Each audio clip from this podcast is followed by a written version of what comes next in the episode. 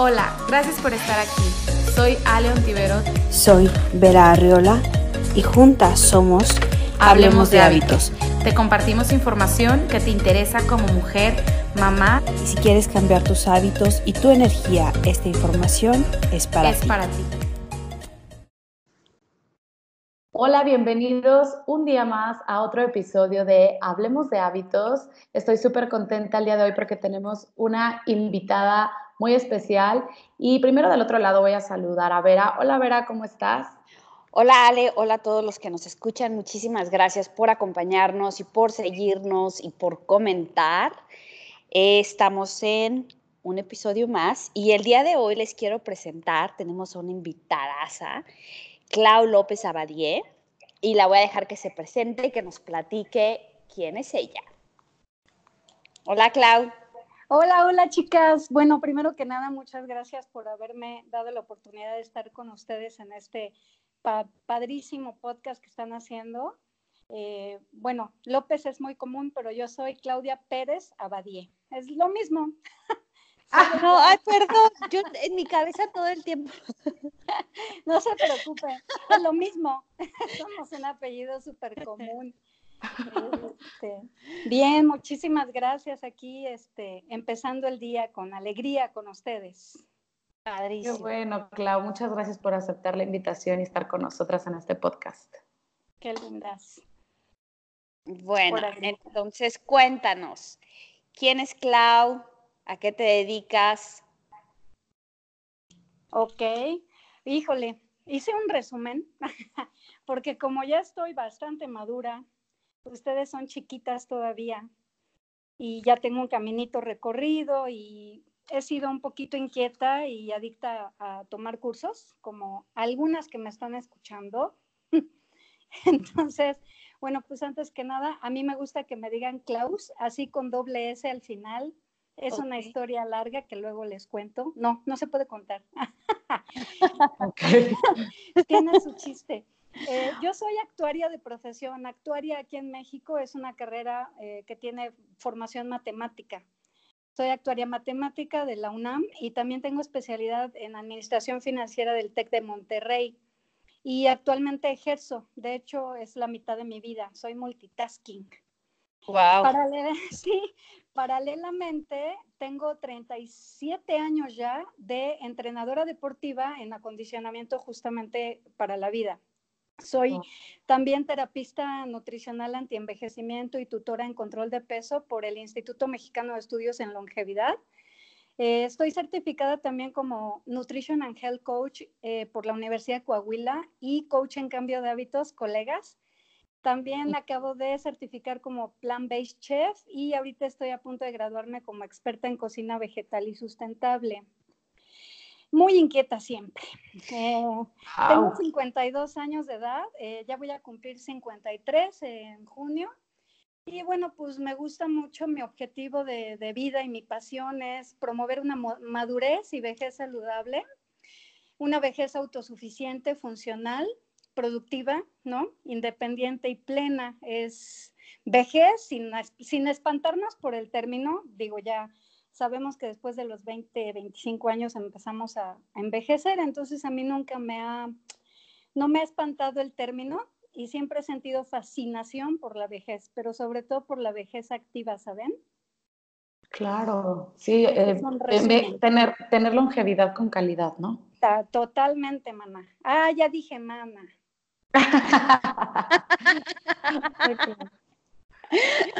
Oye, Klaus, a ver, entonces 37 años formándote y compartiendo, pero bueno, siempre les preguntamos qué pasaba en tu vida cuando decidiste hacer este cambio, porque, bueno, sí, cuéntanos.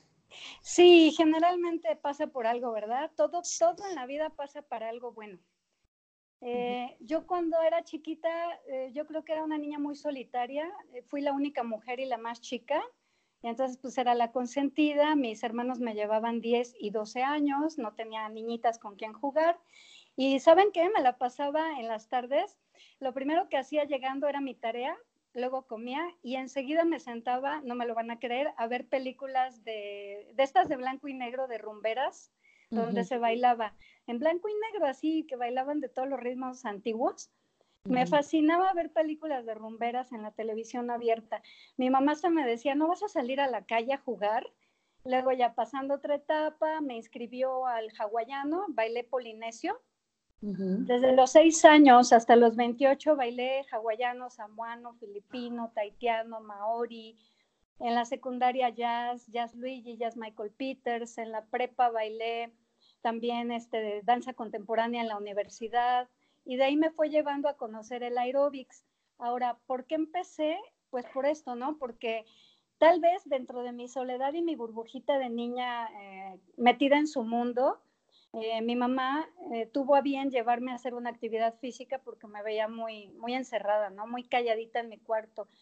Y no supo lo que hizo porque descubrió uno de los, pues, una caja de arena que yo encontré como los gatitos felices, porque ya ves que, bueno, todas sabemos que la, la actividad física, y yo le agregaría aunado al ritmo, a la melodía, a la música que te entra por los oídos y la deja salir por el cuerpo, te da una calidad de vida, una endorfina, un nivel de salud mental, de bioquímico cerebral, que bueno, yo creo que ahí, independientemente de asuntos familiares que tuve, eh, pues delicados, yo creo que ese haberme acercado al baile y al deporte desde muy niña fue mi tabla de salvación. Gracias a eso estoy sana y estoy ahorita compartiendo lo que comparto. Y fue tu forma de, escape, por así decirlo, ¿no? que, que, muchas veces está ahí como el vacío social. Entonces, tú lo canalizaste al movimiento y que aparte la música, como dices, que me encanta, que entra por tu oído y sale por tu cuerpo, te enriquece, porque, bueno, no toda la música, pero mucha de la música que se baila, sí, no, metálica y esos las vibraciones, ah, ah. Sí. Este, te ayudan a generar todo esta, toda esta energía para tu cuerpo. Exactamente. Sí, sí, sí, suceden dentro de tu cuerpo tantas reacciones físicas, bioquímicas, eh, consecuencia del movimiento articular, musculoesquelético, este tema de que se oxigena más eh, la sangre, que tienes más vénulas y arteriolas funcionales, que tus alveolos se vuelven también funcionales, cositas que no sabe uno. Y la verdad es que si no te encanta, ¿para qué averiguas? Pero el punto es que te sientes tan feliz, tan pleno, como que no existe el mundo más que tú y el mundo en esa hora que estás bailando o moviendo tu cuerpo al ritmo que a partir de ahí fue como yo me fui eh, enamorando de toda esta actividad, ¿no? Y después pues me formé como maestra y bueno, pues feliz yo de compartir y que la gente se sintiera feliz con, con mis ondas. Qué padre, Clau, me encanta tu historia porque fíjate que yo desde niña también eh, siempre estuve en clases como de, de ballet, de jazz y estuve muchos, muchos años.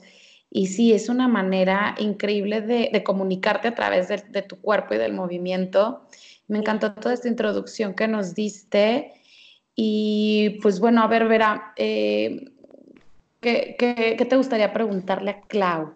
Que nos bueno, que nos platique, porque dice que es promotora y entrenadora en acondicionamiento físico para la vida. ¿En qué consiste? Oh, sí. Sí, mira, eh, yo comencé en los ochentas realmente como maestra de aeróbics. Obviamente ustedes yo creo que ya ni oyeron el término, sus abuelitas o sus mamás sí lo escucharon y sí lo practicaban, pero pues así empezó, era el acondicionamiento físico llevado a un salón, ¿no? Bajo techo, con un poquito de, eh, bueno, no con un poquito, todo el tiempo con ayuda de la música. Esto era como llevar el famoso jogging, a, la, sala, ¿no? Eh, este movimiento lo comenzó el doctor Cooper, pero también Jane Fonda. Yo, pues, obviamente me inspiré en Jane Fonda, fue una de mis inspiraciones y seguirá siendo. Eh, resulta que con el tiempo, pues, he ido certificándome en otras áreas del acondicionamiento, pues ya sabrán, como desde las más choteadas hasta las más contraindicadas. Yo mm. quise probar todo para, para ver qué desde el pilates, el TRX, los intervalos intensivos, eh, la gimnasia rítmica reductiva, el yoga lates, eh, todo. La bicicleta estacionaria, el stretching, eh, estoy certificada en varias, varias técnicas y he ido quitando, poniendo, adaptando, desarrollando, investigando yo solita, porque ya después de tantos años, yo creo que ya le dan vuelta a lo mismo. También yo estudié cardiodance y con la base de danza que tenía, este, pues ya desarrollé mi propio sistema. Mi sistema, yo le llamo actualmente acondicionamiento físico para la vida, porque precisamente cuando yo ya tenía varios años de estudiar eh, certificaciones por acá y por allá del aerobics, terminé rematando la cereza del pastel fue la CONADE. Entré a la Confederación Nacional del Deporte y la CEP para, para diplomarme como entrenadora deportiva en acondicionamiento físico de salón. Y allí fue chavas donde desaprendí todo lo que traía y reaprendí, porque muchos mitos me los quitaron y muchas herramientas me dieron de la metodología formal. Entonces resulta que a partir de ese entonces ya desarrollé mi propio sistema que le llamo acondicionamiento físico para la vida o Fit for Life. Eh, esto es más bien invitar a la gente a que dentro de la famosa rueda de la vida que todas nosotras conocemos, que tiene varias áreas del bienestar, ¿no? Y que las han platicado también ustedes en este podcast, creo. Hay, una, hay un pedacito de esa rebanada de pastel que es definitivamente que cuidar el cuerpo, ¿no? La salud del cuerpo, el cuerpo físico. Y para cuidar el cuerpo físico hay varias áreas, entre otras, bueno, entre ellas está el cuidado del, sistema músculo esquelético y cardiovascular. Ahí es donde entra la necesidad de acondicionarse físicamente para la vida. ¿Y qué quiere decir? Que bueno, eh, actividades tan, tan sencillas en la vida diaria como amarrarte las agujetas, cortarte las uñas de los pies o levantar objetos muy pesados, gracias, me acaba de pasar, eh, o mantenerte en cuclillas mucho tiempo o agacharte, labores cotidianas realmente pueden resultar difíciles después de cierto tiempo si la persona eh, está acostumbrada al confort o por decirlo un poquito más feo, eh, es sedentaria. Entonces, el acondicionamiento físico que yo desarrollé es suave, moderado, de moderada intensidad, utilizando todas las herramientas que tengo para justamente mantener las cualidades físicas básicas que necesitamos para tener una calidad de vida óptima. Oye, Clau, ¿y cuáles son las cualidades físicas básicas que, a las que te refieres? Sí, mira, sí, las, hay muchas definiciones, pero yo podría resumirlas en las más importantes para la vida, que hacemos, echamos mano de ellas todo el tiempo, pero desgraciadamente las damos por sentadas. Serían la fuerza, la flexibilidad, la resistencia, aquí entraría la resistencia articular, pero también la resistencia aeróbica, la velocidad, la velocidad de reacción, quiero decir, y el equilibrio. Estas cualidades físicas básicas, pues todo el tiempo las estamos usando desde que te levantas, te, sientas en el baño, te estás lavando los dientes, vas, a, eh, vas manejando y el niño atrás en la sillita se está se está atragantando y tienes que voltear a, ver qué le pasa. Eh, muchas, muchas, todo lo que hacemos desde que nos dormimos hasta que despertamos requiere de muchas de estas cualidades físicas básicas. Y si no las tenemos desarrolladas o manteniéndolas más o menos, va a llegar el momento en el que nos empecemos a lesionar y después es irreversible. Y, por ejemplo, este acondicionamiento físico para la vida, ¿tú promueves, o bueno, las personas que vienen a entrenar contigo, es lo que hace mantener sus cualidades físicas en óptimo estado. Sí, es de lo que se trata. De hecho, a mí me gusta mucho dar clases súper personalizadas, por eso me gustan los grupos pequeños. Eh, en algún momento tuve grupos de 60 y bueno, pasé también por eso, por la tarima y por el micrófono y toda la, ¿cómo dicen los chavos? Los millennials, la producción. Pero, sí, ¿no? Actualmente me gusta mucho tener grupos pequeños para precisamente entender cuál es la condición de cada persona, que desde factores que afecten o que beneficien o que sean áreas de oportunidad para esta persona, qué edad tiene, qué género, inclusive hasta influye la época del año que estemos pasando, si hace frío, si hace calor, eh, independientemente de las lesiones que son importantísimas, el objetivo que persigan, realista. Eh, bueno, hay tantas cosas, eh, te digo, lesiones, alguna anomalía ortopédica de nacimiento, o, qué objetivo persigue, ¿no? Hace esto ya es como tipo coaching, ¿no? O sea, es muy personalizado y si bien, por ejemplo, yo puedo indicar algún ejercicio para todos, en el momento lo voy adaptando para que la persona que no se puede agachar no, no baje la cabeza, la que tiene la presión ocular delicada, la de la rodilla operada, la que no se puede eh, sentar porque trae algún problema, no sé, de, hasta de hemorroides, me ha pasado, lo que sea, lo que sea, siempre hay accesorios, hay props, como decimos en yoga, ¿no? Y siempre, hay, siempre hay alternativas o propuestas motrices que se le pueden indicar a la persona para que haga mucho con lo que queda. Está buenísimo. Entonces, eh, ¿de qué sirve mantener todas estas cualidades físicas? Sí, mira, estas cualidades y también otras que se me olvidó mencionarles, bueno, no se me olvidó, pero que también son, no son tan básicas, pero que las personas también necesitan tener afinadas, es la coordinación psicomotriz, el ritmo, la reacción, la capacidad de reacción y la del acoplo. Me gustaría mucho hacer un, resumen de esto antes de decirles para qué sirven, porque esto es importante para amarrar.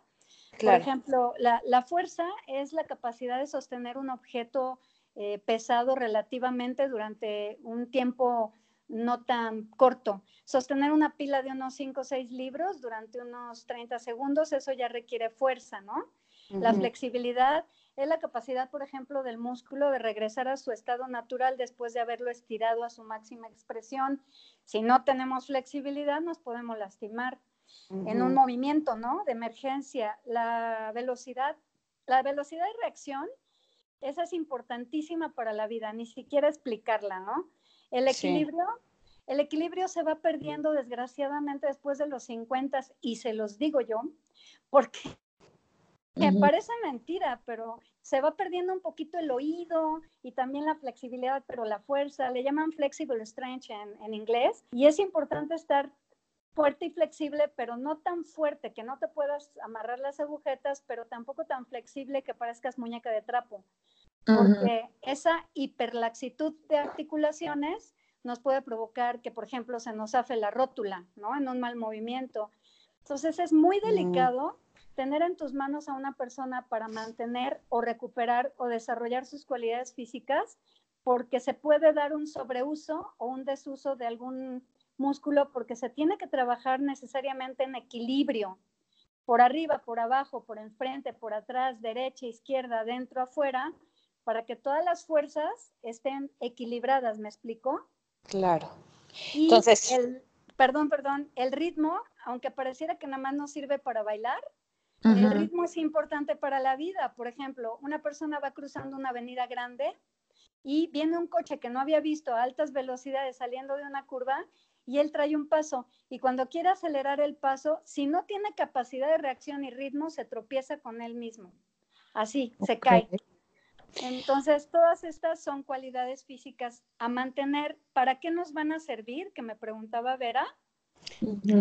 Déjame pues rapidísimo, nada más las vuelvo a mencionar. Entonces, las cualidades físicas son fuerza, flexibilidad, velocidad de reacción, equilibrio y ritmo. Sí. Ok, y ahora sí, ¿estas para qué nos sirven? Pues bueno, nos van a dar una, bueno, tiene muchísimas, muchísimas ventajas hacer, no, no me gusta llamarle ejercicio, porque finalmente el ejercicio la gente piensa que es inscribirse a un gimnasio y hacer clases rudas donde levantas grandes pesos y alterofilia y no, no, no. Estamos hablando de acondicionamiento para la conservación de la salud, ¿no? Entonces eso nos va a dar como consecuencia pues un corazón y vasos sanguíneos más fuertes, mayor nutrición de nuestras células, por lo tanto, ¿no? Eh, se va a haber más retorno venoso, vamos a tener más posibilidad de desecho de, de, las células mismas, disminuye la presión arterial, eso es muy importante con el tiempo. Tenemos más colesterol bueno y baja el malo. Eh, también podemos tener pulmones más fuertes, definitivamente eso es para la vida. Y además se controla el apetito. Lo que a mí me importa también muchísimo es que vamos a tener más movilidad articular. Eso no lo valoras hasta que lo pierdes, la movilidad articular. Y como consecuencia de la oxigenación y de todo esto que les decía, también vamos a tener, por ejemplo, más claridad en el pensamiento. Eh, vamos a tener eh, las ideas más, más claras, vamos a olvidar menos y, por supuesto, más optimismo y energía. Y seremos, por supuesto, también más productivos, más autónomos. A mí me importa mucho la autosuficiencia y la autonomía en la edad avanzada y en la madurez de los 50 en adelante. Parece poco, pero no. No, está súper bueno todo esto que nos estás diciendo, porque luego muchas personas dicen, es que yo no tengo tiempo de hacer ejercicio o he llegado a escuchar incluso, mi doctor dijo que yo no puedo hacer ejercicio. Y todo lo que nos estás diciendo es una reafirmación de que el movimiento es necesario para vivir, porque si no nos movemos, pues nos oxidamos y, nos puede causar este, pues muchos padecimientos, como nos dice. Oye, Clau, y yo tengo otra pregunta. ¿Existen, además de estas que ya nos mencionaste, otras cualidades físicas también importantes para la vida? Sí, de hecho yo creo que me, adelanté porque, bueno, sí hay muchas, hay muchísimas. De hecho, en la metodología del entrenamiento formal, eh, en la escuela me enseñaron que había estas, estas que les mencionaba fuerza, flexibilidad, resistencia, velocidad de reacción, inclusive velocidad, velocidad muscular. También existe la potencia, la potencia, el equilibrio, la coordinación, el ritmo, la reacción, el acoplo. La capacidad de acoplo, por ejemplo, es la capacidad que tienen los músculos o el cuerpo junto con el cerebro de adaptarse a una propuesta motriz nueva, nueva. Y uno va a decir, ¿yo para qué quiero algo nuevo? Pues si yo estoy bien donde estoy, ¿no? No, pero en la vida, ¿no? Todo esto pásenlo a la vida. En la vida de repente vas a necesitar hacer algo para lo que no estás adaptado y para lo que ya te acostumbraste a hacer de manera repetitiva y si lo tienes que hacer de otra forma te va a costar trabajo y probablemente ni lo logres y quién sabe qué pase. Por ejemplo, una persona que siempre baja de su edificio las escaleras, el primer escalón, piénsenlo, yo así le hago y está mal. el primer escalón con el pie derecho, ¿sí o no? Ay, no me he fijado. No, ni yo. Casi siempre la persona diestra baja el escalón, primer escalón de los, de los, de los edificios o de lo que sea, con el pie derecho. O se lava los dientes con la derecha, o abre la regadera con la derecha. Sí, yo sí. E, ese hemisferio está muy desarrollado ese lado del cuerpo. Entonces, se fractura el tobillo derecho, él trae una bota, no tiene que pisar te juro que he visto, incluso en mí misma, que para bajar el pie izquierdo a pisar, dices, ¿cómo le voy a hacer, Dios mío? Claro, porque tienes que eh, como que pensarlo demasiado, ¿no? O sea, ponerle demasiada atención. Sí, o sea, vas a tener que reclutar desde el sistema nervioso central hasta la orden para que se atreva y hasta sudas, ¿eh? De miedo. Es algo desconocido. Claro, yo eh, leí en un libro de Joe Dispensa que habla este, mucho sobre eso, que tenemos todo, es, que todo el tiempo estamos trabajando con la derecha. Y desde entonces he estado, por ejemplo, lavándome los dientes una vez al día con la izquierda. Este, pero sabes que también es mucho que cargo a mi hija con la derecha, entonces también le estoy pasando a la izquierda, porque le estaba cargando todo el tiempo con la izquierda, seguía haciendo todo con la derecha. Entonces, ah. la, cadera, o sea, me estaba... Claro. yo iba al quiropráctico, sí, y me dice que, le digo, seguro que tengo una pierna más corta que la otra, y me dice, sí.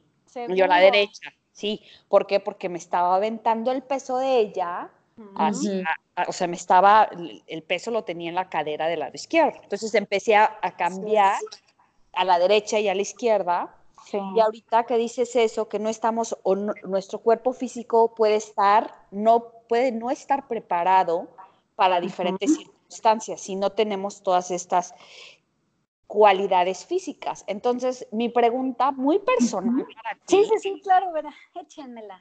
Ahorita yo, por ejemplo, estoy embarazada. Ah, mira qué padre. Entonces, tengo un peso en mi cuerpo 24 horas. Sí.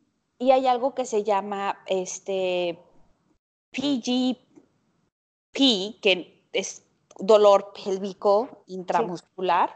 Ajá. Este, y bueno, esto pasa, una, una de cada cinco mujeres sufren de este dolor. Okay. De hecho, tengo una, un, un, voy a empezar un, una terapia física, pero mi- es, se da por esto. O sea, tú con tu experiencia crees que se da porque no estoy acostumbrada a cargar peso. ¿Ya te había pasado con tu primer bebé? Sí, Ah, ok. Pues, ¿no te han dicho si tienes estrechez de pelvis? no, Probablemente traigas estrechez. Eres chiquita, eres chaparrita, ¿verdad? no me, estatura promedio, ¿Mariana? 1,61. Ah, O ok. 62. No, pues estás más alta que yo. Ay, sí. Este, bueno, sí, pueden influir muchas cosas. Definitivo, si el doctor te dijo que es muy común, bueno, una de cinco ya no es tampoco. Eh, seguramente muchas estructuras musculoesqueléticas y nerviosas se ven comprometidas cuando hay, entre comillas, sin ofender, un objeto extraño adentro de uno, ¿no? Eh, empieza a crecer y es peor cada vez, ¿no? Muchas cosas suceden, eh, muchas, muchas hasta se estriñen, ¿no? Y agruras, y, porque empieza a ocupar un espacio que naturalmente es de otros órganos, ¿no? Entonces, seguramente ahí hay un pellizcamiento, un pinzamiento, al- alguna opresión. Y tengo entendido que tú haces yoga, ¿verdad? Sí, y de hecho antes de saber que estaba embarazada estaba corriendo, pero me Oh, acuerdo no. la última vez que corrí, o sea, terminé, estaba corriendo 10 kilómetros, terminé y estaba reduciendo mi tiempo y en lugar de reducirlo lo estaba incrementando y así de, ¿qué está pasando? Tu cuerpo tan sabio, ¿verdad? Sí, entonces, Sí. este, y aparte empezó a hacer frío, entonces dije, bueno, igual y es porque No, la- no, no. el aire está frío y mi cuerpo para moverse pues, necesita calentar, entonces yo me empecé a, a- dar, sí, sí, No, a dar todo esto. sí va a tener mucho que ver con que definitivamente yo no soy mamá biológica, pero yo creo que cada embarazo es diferente. Por lo que he escuchado, este, pues no todos son iguales. Y pues un trabajo tremendo de yoga, de autoconocimiento y de quitarle presión a esa zona, mucho con inversiones hasta cuando puedas hacerlas, ¿no? Y con, su, con sus cuidados. Y te, y te Claro. digo inversiones, pero no necesariamente el parado de cabeza. Ya ves que la restaurativa No. y la terapéutica tiene sus formas. Incluso Sí. la yoga para embarazadas tiene su chiste. La pelota, el balón suizo a mí me encanta porque te ayuda a distender todo y te masajea la columna, que ahorita tú vas a empezar a tener una hiperlordosis natural. sí, de hecho yo paré yoga porque eh, yo, mi ritmo cardíaco sube muy rápido, entonces yo Ah, tengo que mira. tener mucho cuidado porque no debe irse, según lo que dicen los expertos, más de Ujú. 140 latidos por minuto, porque tu sangre empieza a circular más rápido a la cabeza y entonces el bebé ya no tiene ese fluido en su, en su intensidad. Entonces yo paré Fíjate. yoga por eso y de hecho intenté y, y la verdad es que mi, o sea, mi cuerpo no, o sea, no, no puedo. O sea, y más por el tema de, durante la certificación de yoga, los, mi swami, mi maestro, decía, Ujú. es porque tiene muchas variaciones cada postura. Entonces, Claro, es, claro. no es para embarazadas. Estas, si están embarazadas, Sí. así o asá. Y sí, sí. entonces, para mí el yoga fueron muchísimas cosas que, y una de esas que, que es muy importante es durante tu periodo y el embarazo, porque tu cuerpo está teniendo muchísimas, muchísimas, muchísimas reacciones químicas o muchísimos cambios químicos. Entonces yo para el Sí. yoga. Sí, totalmente. Inflamación total, ¿eh? He visto el tamaño de la matriz cuando estamos en periodo y es tremendo. Sí, Sí, crece creo tres veces más de su tamaño normal. Muchísimo. O sea, Sí, dices, ¿cómo puede muchísimo. ser así tan hermosa la naturaleza? ¿Y cómo podemos ser, ayer- o sea, hablando de lo que estamos hablando, cómo podemos ser en, eh, eh, a veces los seres humanos, y me acuso, ¿eh?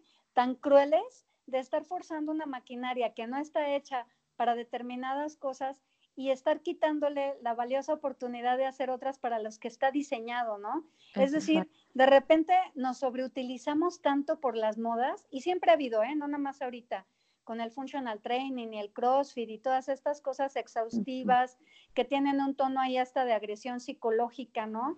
Porque te ponen un pizarrón y el que no gane hoy es perdedor y loser y no es nadie, ¿no? O sea, horror, horror. Ajá. O que te dicen que no acabe, se queda a hacer 20 burpees, ¿no? Y a mí lo que no me late de eso es que entonces el, el, ejercicio es un castigo, o sea... ¡Qué afán, almendrita! ¡Qué afán de tener y yo estuve en clases así, ¿eh? Y, me salí porque sí, yo. Claro. me empezó a cansar eh, mentalmente. Totalmente. obviamente físicamente. Pero mentalmente como que ya estaba hasta el gorro de que me estuvieran gritando, ya estaba hasta el gorro que me estuvieran diciendo, si no acabas, te vas a quedar a hacer más. Como porque... Eso siempre ha existido. Ahorita de moda es el funcional, de, antes fue el CrossFit, antes fueron todas las artes marciales aplicadas al salón, que le pusieron mil nombres por las franquicias. Antes de eso fue meter todas las modalidades del fitness, pero de, más bien no del fitness, sino del ejercicio en forma de, de competencia. El deporte de competencia tiene sus sistemas de entrenamiento propios, pero estamos hablando de ganarte una medalla olímpica.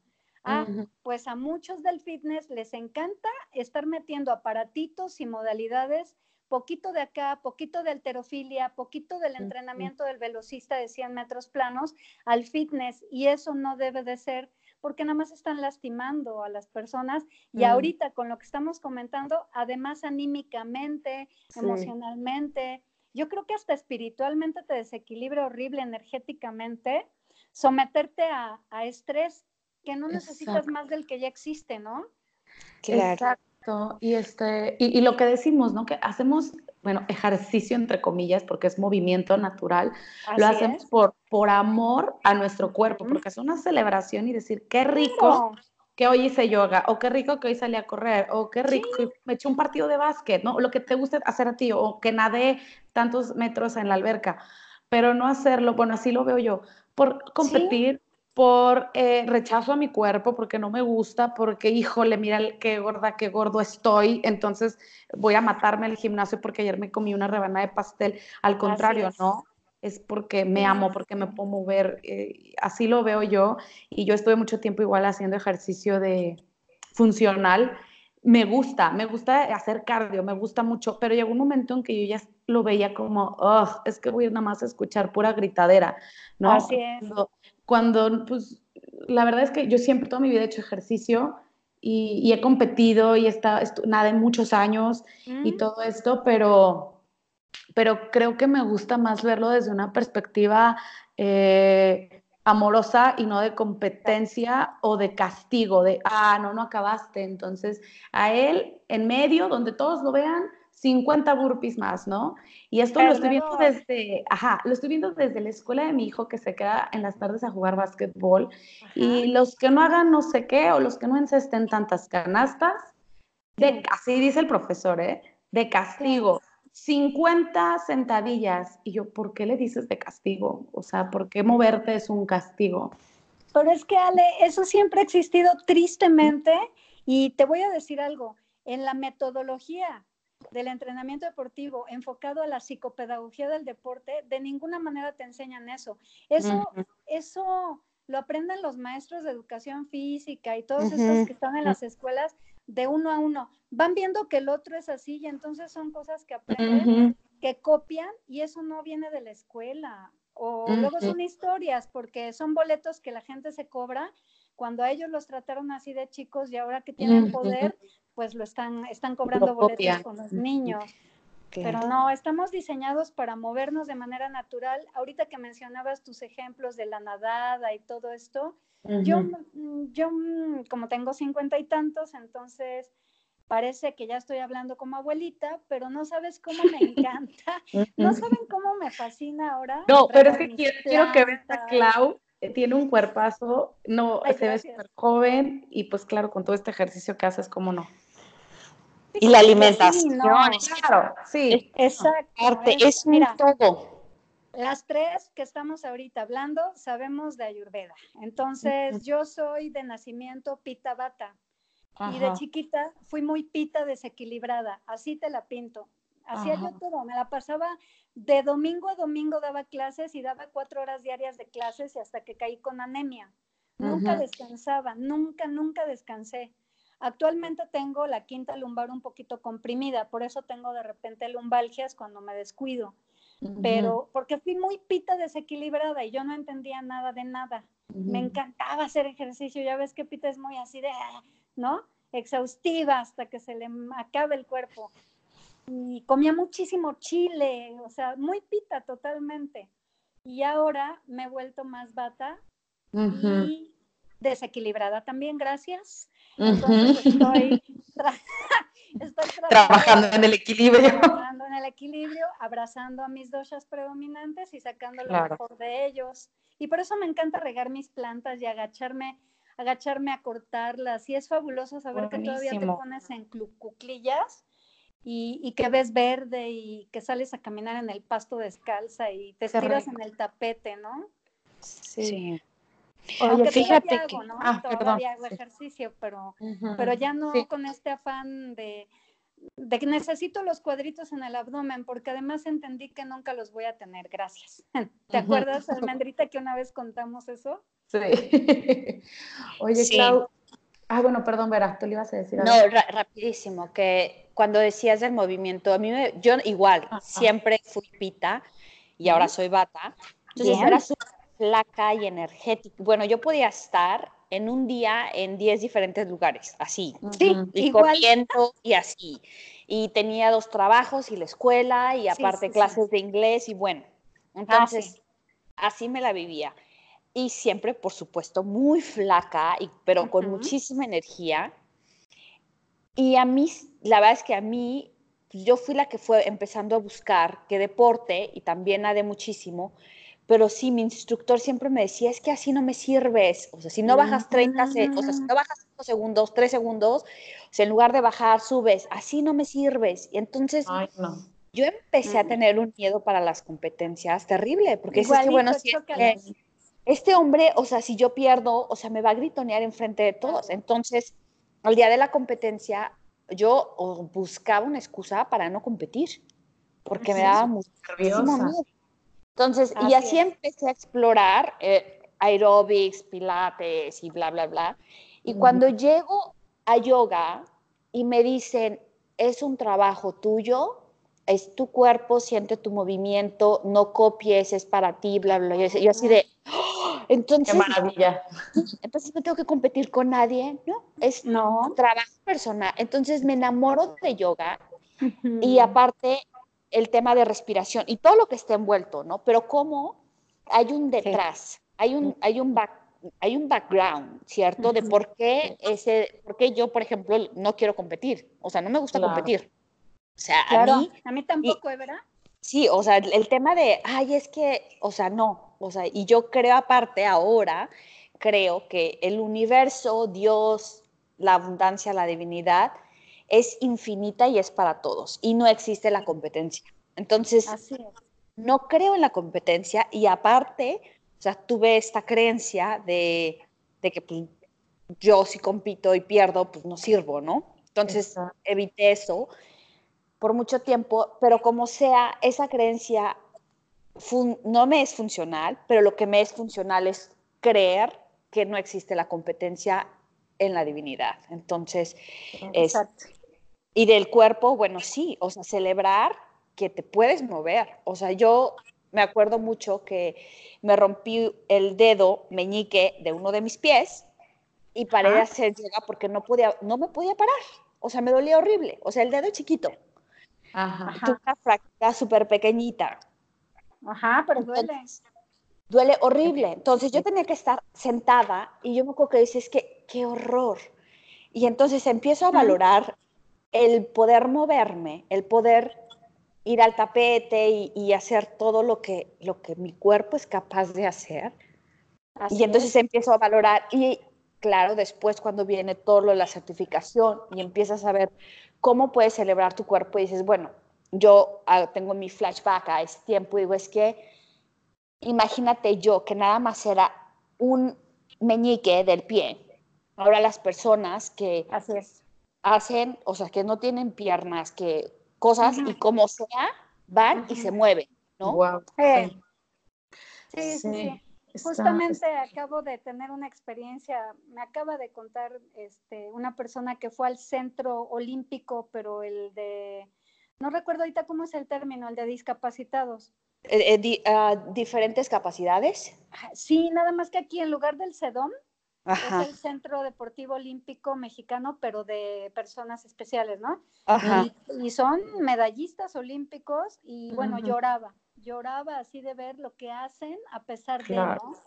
Sí. qué cosa. Y sabes qué, ver, ahorita que estabas diciendo eso, y también este Almendrita, Ale, fíjate que hasta, hasta el concepto de la evolución, ¿no? Que hasta nos metieron en la cabeza la idea de que sobrevive el más fuerte y esto del más fuerte también tiene un trasfondo de competencia, ¿no? Te imaginas allí el más fuerte siempre, el, el espermatozoide más fuerte y más veloz. O sea, siempre nos meten en la cabeza que hay que estar ganándole al otro y, y viendo qué hace para ganarle. Y ahorita que estoy estudiando justamente con René Solari y ella es bióloga y nos da el diplomado desde otro enfoque muy hermoso, pues no es eso, finalmente sobrevive no el más fuerte, el que se adapta. adaptado. Y adaptarse no es violencia. Exacto. Es sabiduría también. claro. Es inteligencia. Claro. no sí. agrediendo a nadie. Sí, y, yo les iba a comentar hace ratito que eh, mucha gente, yo he escuchado que les gusta estar en deportes Mm, digamos, como en estos que son de equipos, tipo el básquet, el fútbol americano, el soccer, etcétera, por la disciplina. Y yo creo que sí, es muy importante, claro, pero, pero hacerlo como con amor, ¿no? Y, regreso a lo mismo de, de no, no, fomenten la competencia en sus hijos desde chiquitos, porque, por ejemplo, a mí tampoco me gusta competir y, y también es muy característico de, del Doshabata, ¿no? No le gusta competir. Entonces, este, y, y tampoco nunca me sentí cómoda compitiendo. Y no por temor a, ay, voy a perder, voy a ganar, simplemente no me gusta, no me siento cómoda, a mí me gusta estar como dentro de mis parámetros y justo lo que decías, Vera, del yoga. Yo igual, el primer día que entré a una clase de yoga y nos ponían a hacer una pose y a mí no me salía ya, o sea, imagínense yo así haciendo el mayor esfuerzo por hacer, ajá, y que no me salía. Y llega la maestra maravillosa, que, que la amé, mi primera maestra de yoga, y me dijo, Ale, el yoga no debe de doler el yoga es hasta donde tu cuerpo lo permita. Y cuando me empiezo a dar todas estas cosas, dije, qué maravilloso. O sea, y, también te, iba a comentar, Clau, que tú qué opinas. Yo ya lo he escuchado de otras eh, entrenadoras y coaches en las que, y, lo viví en mi cuerpo, cuando yo estaba en este entrenamiento súper eh, fuerte, eh, funcional, que parecíamos militares, o sea, se aseguro así entrenan los militares porque esto está cañón. sí, sí llegué como una meta que yo quería, pero mm, cuando yo me salgo de este entrenamiento tan fuerte porque ya estaba hasta el gorro y regreso al yoga, empiezo a ver cambios mucho más rápidos en mi apariencia física. Entonces, cuenta que yo digo, wow, estoy bajando, y no porque este, yo, yo esté gorda, ¿no? Pero porque decía, wow, mis brazos se están tonificando más rápido que haciendo este entrenamiento intensísimo. Y yo escuchando, y te quería preguntar tu opinión, que incluso el cuerpo siente mucho estrés cuando son ejercicios tan tan eh, fuertes y, no bajas tanto la grasa que cuando haces un ejercicio adecuado a tu cuerpo, el cuerpo deja el estrés y bajas sí, mira, Ahí te va varias cosas. Eh, definitivamente el ejercicio militarizado viene del famoso Insanity que lo inventó un militar y nunca me ha gustado, pero bueno. Sí, yo lo hice. Otra cosa, otra, lo que me dices, tiene mucho que ver.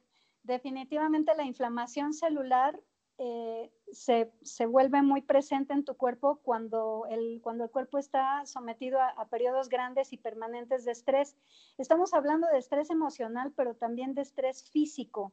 Eh, el cuerpo, ya, ya habrás oído, que cree que viene el tigre dientes de sable y entonces genera cortisol y adrenalina y sube la insulina y sube la glucosa y acelera el proceso de envejecimiento y entonces, ¿no? Exacto. Pero el estrés físico también es lo mismo aunque creemos que haciendo ejercicio liberamos estrés, si nos pasamos de intensidad, provocamos la liberación de todas estas hormonas del estrés en todos sentidos y entonces traemos todo el resto del día esas hormonas de, del corre o pelea o huye y resulta que los receptores principales de insulina que se encuentran en la mayoría de las batas en el torso, ¿no? que parecemos todas delgaditas con la cadera estrecha y la cinturita ancha, este, ahí nos empezamos a poner como anchitas, como bofas, como que no se nos baja la grasa y como que ahora los brazos de por sí eran flacos, yo era medio, como con la piel medio floja, ¿no? Exacto. No me marco y no me marco. Bueno, en primera, eh, el, el, bata bata no se marca tanto como el pita, pero, pero, pero, cuando estamos eh, secretando todas estas sustancias del estrés, vamos a tener más captación de glucosa y de grasa. O sea, vamos a estar más almacenando que quemando porque tenemos la, la insulina todo el tiempo arriba. Y la insulina es una hormona que tiene la llave para guardar y no dejar salir la grasa. Entonces es muy importante que la gente no se clave tanto en, en estar eh, haciendo ejercicio exhaustivo todo el tiempo, porque si bien hay personas que sí les funcionaría y que se ven súper marcadas y súper delgadas y fit, también son estructuras muy, muy, muy pitas, o sea, son gente que está hecha para eso, que mueven tantito, lavan el baño y ya se marcaron, ¿no? Sí, mi esposo es así, mi esposo es 100, yo, diría 90% pita, bueno, no. Sí. O sea, está cañón, es muy pita, pero este, ¿cómo se llama? Que qué envidia, ¿no? Se marcan muy rápido. sí, el muy ya rápido, ya saben. Otro día hablamos de eso porque me fascina a mí también, Sí, sí, claro. Este, el ejercicio y todo eso, ¿no? me encanta hablar de los doshas. Y además dicen que lo hablo divertido con anécdotas, con cuentitos.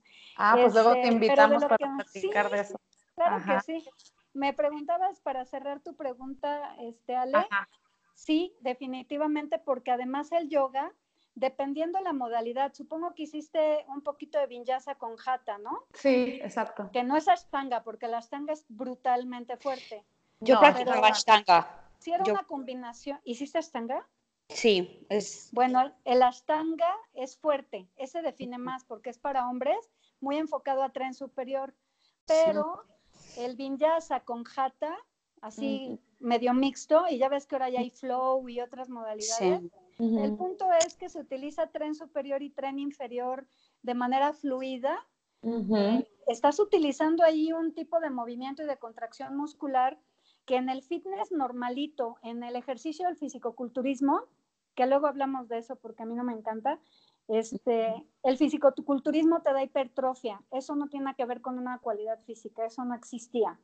Eso es un invento. Exacto, El, eh, el, este, mm, ay, se me acaba de ir el avión bata.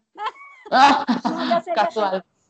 sí, pero es que, ¿sabes qué? Pero aparte, el ashtanga, lo que pasa es que cuando tú estás practicándolo, estás activando tus músculos. Entonces estás trabajando cada uno que le llaman las ah, batas. Entonces tú aprietas tus músculos y, y, los sostienes por cinco respiraciones. Entonces aparte estás calentando con la respiración. Es una respiración que es el UJ que calienta todo tu organismo. Efectivo. ya sé lo que te iba a decir. Que el ejercicio de, de pesas trabaja mucho una contracción que se llama isotónica que es contraes y regresas. Flexionas el codo y lo regresas para hacer bíceps. 12, tres series de 15, ¿no?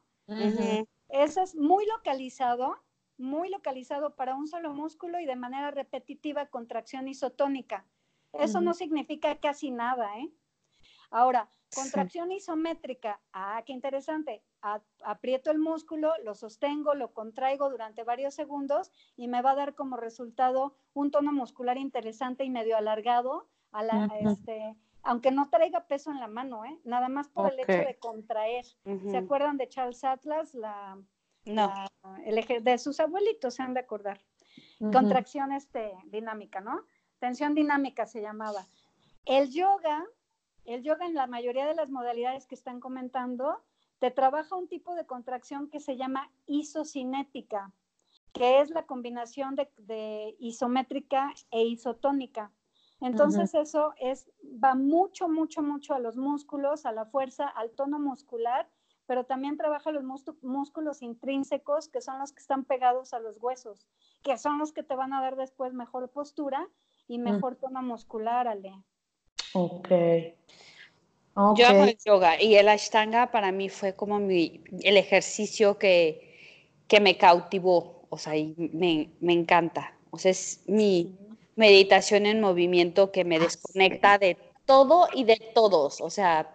Es maravilloso. Sí. El ashtanga. Sí, yo también lo veo como una meditación en movimiento. Yo hago hatha, vinyasa y he, he probado kundalini, pero las que más me gustan es vinyasa y hatha. Me encanta hacer torsiones eh, y, y, los, también lo, que le llaman el flow, ¿no? Cuando vas como toda El flow, una combinación de danza. Ajá. a mí también, pues baile danza contemporánea cuatro años y a mí me encanta expresarme, expresarme, que me dejen, que me dejen moverme como se me dé la gana, ¿no? Ay, delicioso, sí. sí. Y también, bueno, ya obviamente con la lesión que traigo de la espalda, me gusta muchísimo el restaurativo y el terapéutico y además ya lo traigo en la mira para certificarme ahí. Ah, bueno. Padrísimo. Oye, Klaus. Padrísimo, ajá. Perdón, vamos a la última pregunta. Sí. ¿De qué manera podría una persona mantener sus cualidades físicas óptimas? Sí, mira, hablando de un ejemplo eh, de una persona que no hiciera nada, que nunca ha hecho nada, porque hay varias, eh, hay muchas de hecho, desgraciadamente hoy en día hay muchas personas que ya suelen ser muy sedentarias, ¿no? Entonces, hablando de ese ejemplo, que alguien ya se levanta, se desayuna o si no, ni se desayuna, se va a la oficina, está sentada en el tráfico cuatro horas más en la oficina otras doce más en el tráfico de regreso otras tres y se va a dormir. Ese tipo de ejemplo que no hace nada nunca, yo los invitaría a empezar caminando, que hagan lo que tengan que hacer para que tengan tiempo, porque siempre se tiene tiempo si se puede, ¿no? Si se quiere, si, si creen que pueden, pueden. Siempre va a haber 15 minutos en su día, incluso si le quitan a las redes sociales tantito. Y se puede caminar con que empiecen poco a poco, como decimos en los hábitos, ¿no? si una persona tiene una condición cardíaca o etcétera, lo que tenga, sobrepeso mórbido, si nada más puedes caminar cinco minutos, comienza con cinco minutos, pero empieza. Si alguien nada más puede mover las pestañas, mueve las pestañas, pero empieza a mover. Me encanta. No es neta, ¿eh? Hace poco visité a una señora de 83 años que el doctor le dijo, tiene que hacer ejercicio. Ese es otro tema enorme, ¿eh? Cuando un médico dice haga ejercicio, ay, doctores, habría que enseñarles también qué tipo de movimiento recomienden a la persona, no nada más haga ejercicio, ¿no? La pobre persona se va a inscribir a un CrossFit. Pero bueno, este, el punto es que si alguien de edad avanzada de 83 años le dicen por primera vez que se tiene que mover y la señora no se podía ni parar ya, yo lo que hice fue recomendarle movimiento articular aunque sean las muñecas, ¿no? Y aunque sean claro, apretar la pelota, tensar los músculos. De verdad, hay mil Tejer, en la misma silla te puedes estirar, puedes agarrar un objeto que no pese. El estiramiento es básico, básico, básico, porque es de las cualidades físicas que se pierden junto con la fuerza. O sea, perdón, estiramiento es la modalidad o, la, el recurso y lo que tenemos que hacer es aplicar eh, herramientas para recuperar la fuerza y la flexibilidad. De todas las que les dije, la fuerza y la flexibilidad, flexibilidad no son negociables. O sea, no son optativas, son necesarias hasta para ir al baño. Y dije hasta, pero es terrible cuando alguien está lastimado y no puede ni siquiera hacer sus, sus actividades en el baño en la mañana, ni siquiera hacer la espiral para poder este, terminar, ¿no? Lo que está haciendo. Entonces es muy delicado, lo damos por sentado, pero que empiecen caminando, estirándose en sus articulaciones por las mañanas y por las noches. Eso es importantísimo. ¿De qué forma? Intuitiva. Así como decimos de la alimentación eh, inteligente y intuitiva, pues el movimiento es intuitivo. Es increíble cómo tenemos que ir a que nos digan cómo movernos cuando estamos diseñados para movernos, ¿no? Exacto. O sea, los niños se sientan en el piso que se sienten en el piso, nada más con eso, una vez al día, cinco minutos. Copiar a los cuando niños. se ¿no? levanten, ¿verdad? ¿Se acuerdan de la prueba? Sí, Cuando se levanten, observen cuántos puntos de apoyo están aplicando para incorporarse y que el objetivo sea que con el tiempo ya no utilicen puntos de apoyo, ¿no? Más que los pies. exacto. Sí, o incluso ver a los niños, ¿no? Que se mueven todo el tiempo porque es, es la naturaleza. Y copiarlos. Bueno, yo que tengo aquí a mi hijo en la casa, y que lo veo que siempre se anda trepando en los sillones y la sala y mira a mamá y está agachado y juega tirado en el piso y en cunclillas. Así es. Y, y luego también tenemos un perrito y me encanta porque cada vez que lo veo estirarse, pues ya ves que eh, justo el movimiento de yoga es, es perro, ¿no? Perro mirando abajo, Ah, perro. perro, abajo. sí. Siempre que lo veo digo, qué rico se estira y como que se me antoja, o sea, estarme estirando que todo el hacerlo. tiempo, sí. Sí, Digo, sí, yo, yo todos los días me estiro, no, no- siento que me quedo dura, si un día no me estiro es como, ay, me siento toda No, tiesa. sí. Oye, pues qué Para todos los que increíble. nos están oyendo, porque si no se empiezan a estirar desde los 30, no lo van a lograr a los 50, 60, 70, ¿eh? Sí, sí, claro. Y Oye, aparte Clau. es importante que pensar y, y tener en cuenta que lo que estás haciendo hoy está construyendo o destruyendo tu futuro. Totalmente. Lo que hagamos Sí. ahorita o dejemos de hacer, nos está labrando el Perfecto. futuro. Somos y vamos a ser consecuencia de lo que hacemos y de lo que no hacemos. Sí. Totalmente, sí. Este tema está increíble, Clau. Me encantaría eh, quedarme otra hora más platicando contigo, pero seguramente. Oye, ¿luego ¿qué hablo como perdido cuando aparece? y no, nosotras igual. Entonces, ¿sabes qué? Debemos de agendar este, después otra, otra entrevista para darle continuidad, porque hay mucho, mucho que platicar este tema. Sí, me- sí, me sí, claro que sí. Yo por mí feliz, Eh, ¿eh? Sí, y, y aclarar mitos, también mitos de eso de que, ay, es que yo no soy flexible, entonces no puedo hacer yoga, cuando es todo lo contrario, ¿no? Ah, bueno, pues si no eres flexible, te súper conviene el yoga, que es justo Claro. eso. Que es que de hecho hay un- una frase que la amo, que es no soy flexible o no hago no no no, no hago yoga porque soy flexible, soy flexible porque hago ¿Qué yoga. hago. Y ahora, Sí. ojo, porque la flexibilidad o el hacer yoga no es que te dobles y te No, sea, como no. pretzel. no, no, no, no, no. O sea, eso de, ay, no manches, es que la postura, o sea, en ese momento que tú estás enfocándote en la postura, ya, perdiste. Ya Tienes perdiste. que- sí, tienes que regresar a tu centro y enfocarte en el beneficio Fluir. y fluir, exacto. No es de, oh, no, es que voy a hacer el, el- la postura que me digas que se ve que se están rompiendo, o sea, no. No, no, O no, sea, es ego.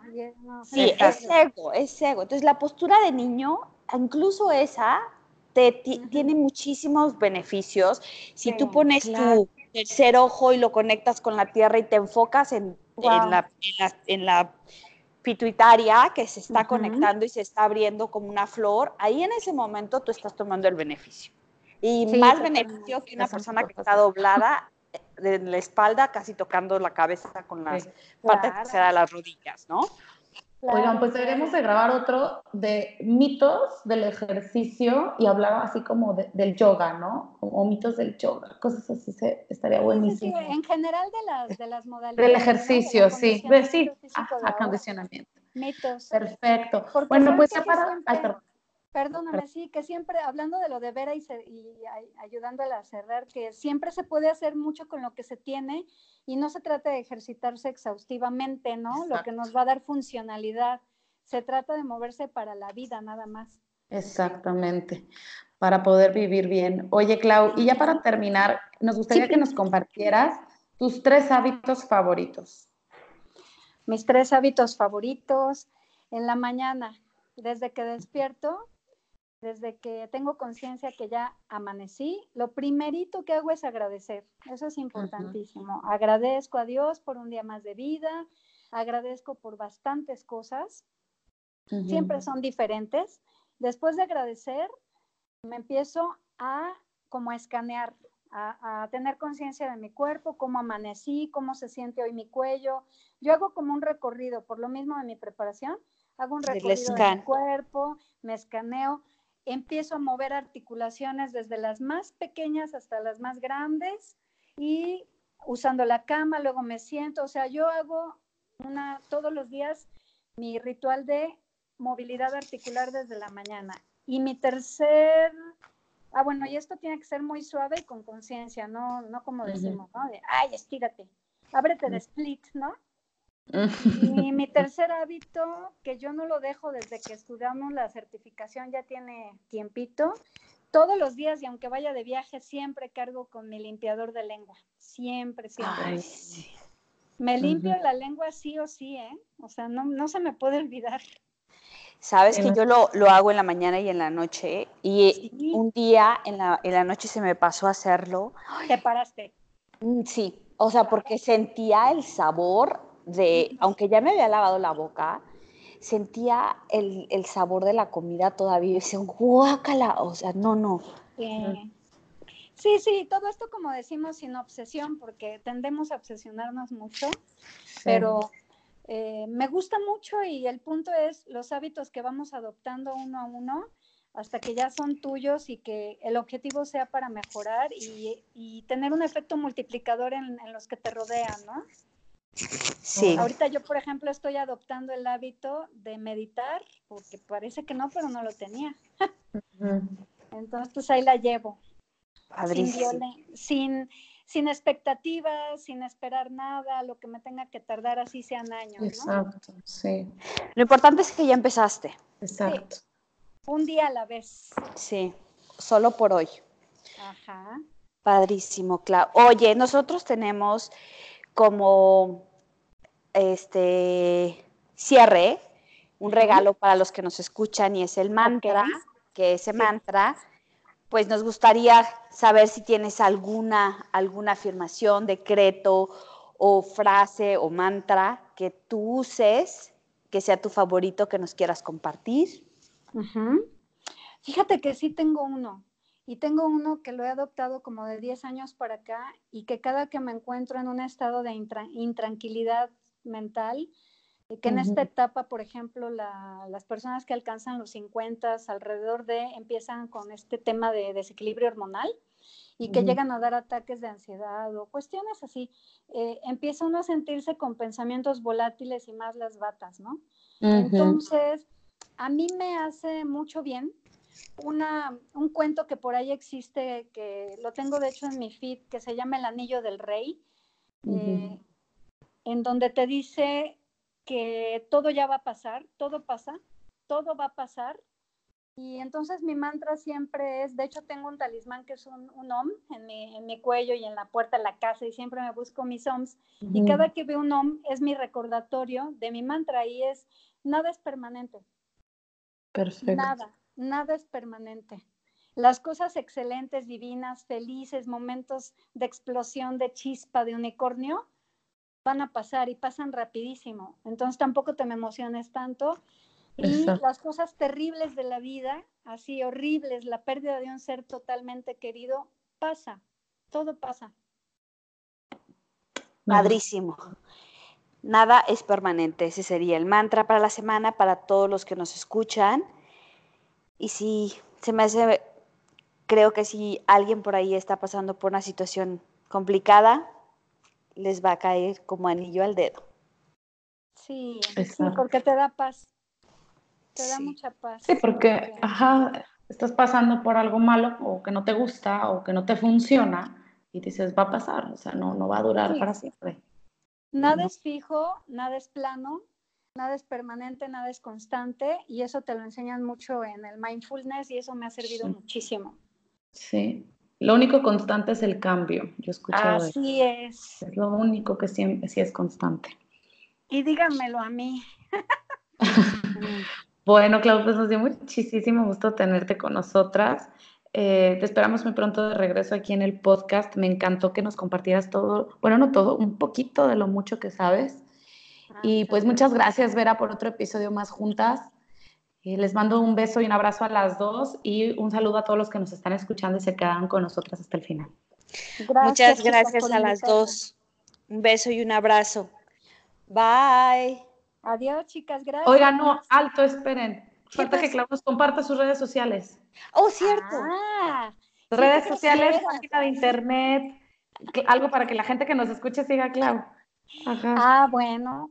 Tengo eh, mis, mis, redes sociales eh, que uso más son Instagram y Facebook. También tengo Twitter.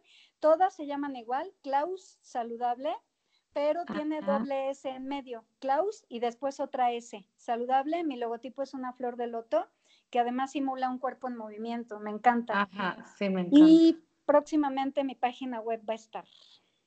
Perfectísimo. Muy bien, pues ahí la tienen para que sigan a Clau, que sube cosas súper interesantes. Ahora sí, ya nos despedimos. Adiós. Bye. Gracias, Klaus. Bye. Esto fue Hablemos de Hábitos con Vera Reolán y Aleon Tiveros. Comparte este podcast con tus amigos. Para más información, visita almendrahealthy.com y bienisana.com.